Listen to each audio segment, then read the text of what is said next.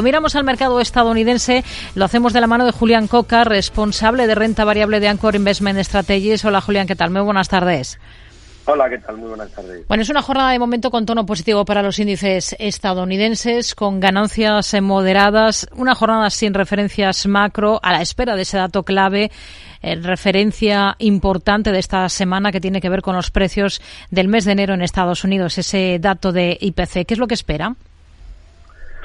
Bueno, pues eh, esperar, esperar, esperamos dudas, porque al final el dato de enero, eh, al igual que ocurrió, por ejemplo, con el dato de empleo, pues eh, incluye revisiones, incluye cambios de pesos, entonces, bueno, pues digamos que podría salir cualquier cosa. esperamos que, más allá de eso, pues esperamos que, la tendencia siga siendo de desaceleración de, la inflación, esa moderación en los precios. quizás eh, durante este mes de enero todavía no veamos cómo los datos de, del sector inmobiliario pues eh, moderan con fuerza, pero sí que quizás ya en el dato de febrero, que conoceremos en marzo, pues sí que, veamos esa, esa evolución eh, que tanto espera la FED y que, bueno, pues en las últimas reuniones eh, nos dio esas señales. Hmm. Tenemos en el punto de mira a varias compañías hoy, por ejemplo, a Boeing, por ese pedido histórico que acaba de sellar con Air India.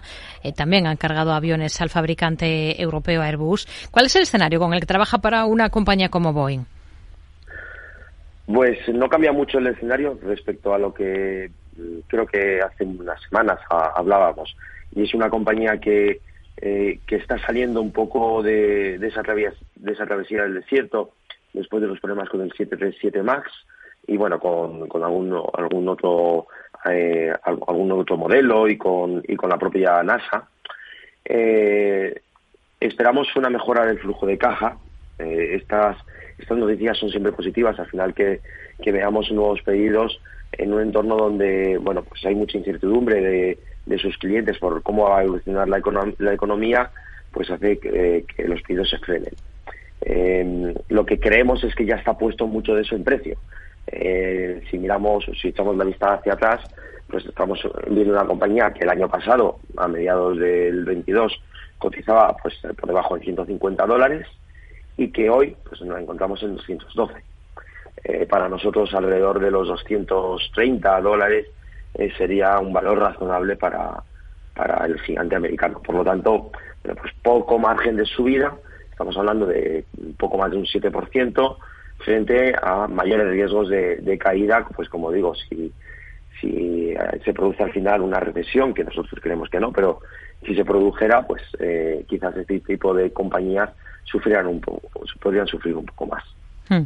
Hay otros títulos a los que estamos mirando de cerca últimamente. Uno de ellos es Meta. Se publica que prepara una nueva ronda de despidos en la compañía.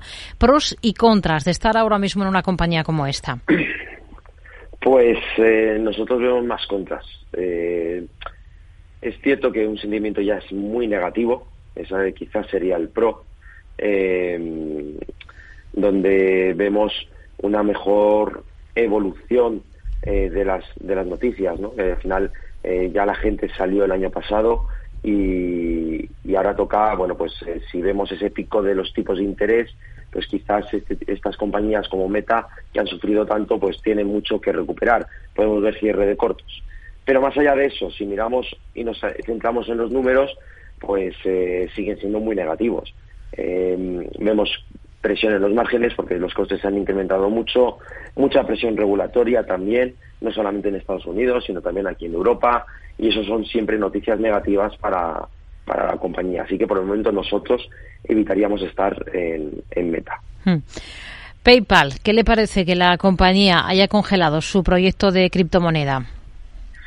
Pues eh, bueno, pues algo parecido a, lo de Meta. Eh, las criptomonedas fueron uno de los activos que más sufrieron el año pasado por esa subida de los eh, tipos de interés y la subida de inflación. Eh, a eso se le une, bueno, pues varios problemas de fraudes, eh, pérdida de confianza. un poco lo que hemos venido comentando en, en otras ocasiones a lo largo de pues, prácticamente los dos, tres últimos años. Es un activo que puede tener mucho futuro, pero que le falta muchísima regulación, que genera mucha incertidumbre y por lo tanto pues hay que ser muy cauto con ello. Mm, lo que vemos con el movimiento de PayPal, pues precisamente sea eso, ¿no? Es decir, eh, ahora ya no genera tanto interés, eh, puede generar, de hecho, más mala mm, prensa que otra cosa y por lo tanto, pues eh, parar esas inversiones que, como digo, al final eh, todo también se mueve en el entorno económico, esas incertidumbres que hay ahora mismo, mirando en los próximos 12, 24 meses sobre el crecimiento económico, pues te hace frenar ciertas inversiones que no tienes claras sus rentabilidades. En el caso de una criptomoneda, pues eh, ahora mismo es eh, más las dudas que, el beneficio que te pueda dar. Hmm. Hoy mm, no tenemos demasiados resultados empresariales en Estados Unidos, pero sí mañana va a ser una jornada bastante intensa con las cifras, por ejemplo, de gigantes como Coca-Cola. ¿Qué espera de sus números? Pues eh, esperamos una buena evolución. hay que decir que la compañía en estos en los trimestres pasados ha sido de esas de esas compañías capaz de trasladar el incremento de costes al consumidor final y algunos de esos costes pues eh, estamos empezando a ver que se están reduciendo, sobre todo en la parte de transporte.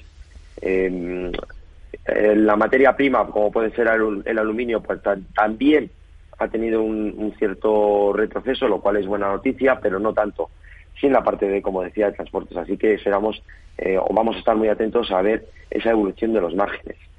Mm, más allá de eso, bueno, pues eh, quizás eh, también estar atentos a qué, van a qué va a pasar este año. Ya hemos visto alguna compañía que, que está dando mensajes de cautela sobre la futura subida de precios. Eh, estamos viendo presiones laborales, esos costes se van a seguir incrementando. si no son capaces o dan un mensaje de, como ya hemos visto alguna, alguna otra compañía del sector precisamente de alimentación, decir que su, con su, su, cliente ya no está dispuesto a pagar mucho más y por lo tanto mm, esas subidas no van a poder hacer, pues eso es malo, malo para los márgenes, malo para la generación de caja y todo ello pues estamos hablando de una compañía que eh, por valoración pues está eh, con cierto margen pero no tanto como estaba hace mm, seis meses. Nos quedamos con ello. Julián Coca, responsable de renta variable de Amcor Investment Strategies. Y gracias por su análisis con nosotros. Muy buenas tardes. Un placer. Adiós. Buenas tardes.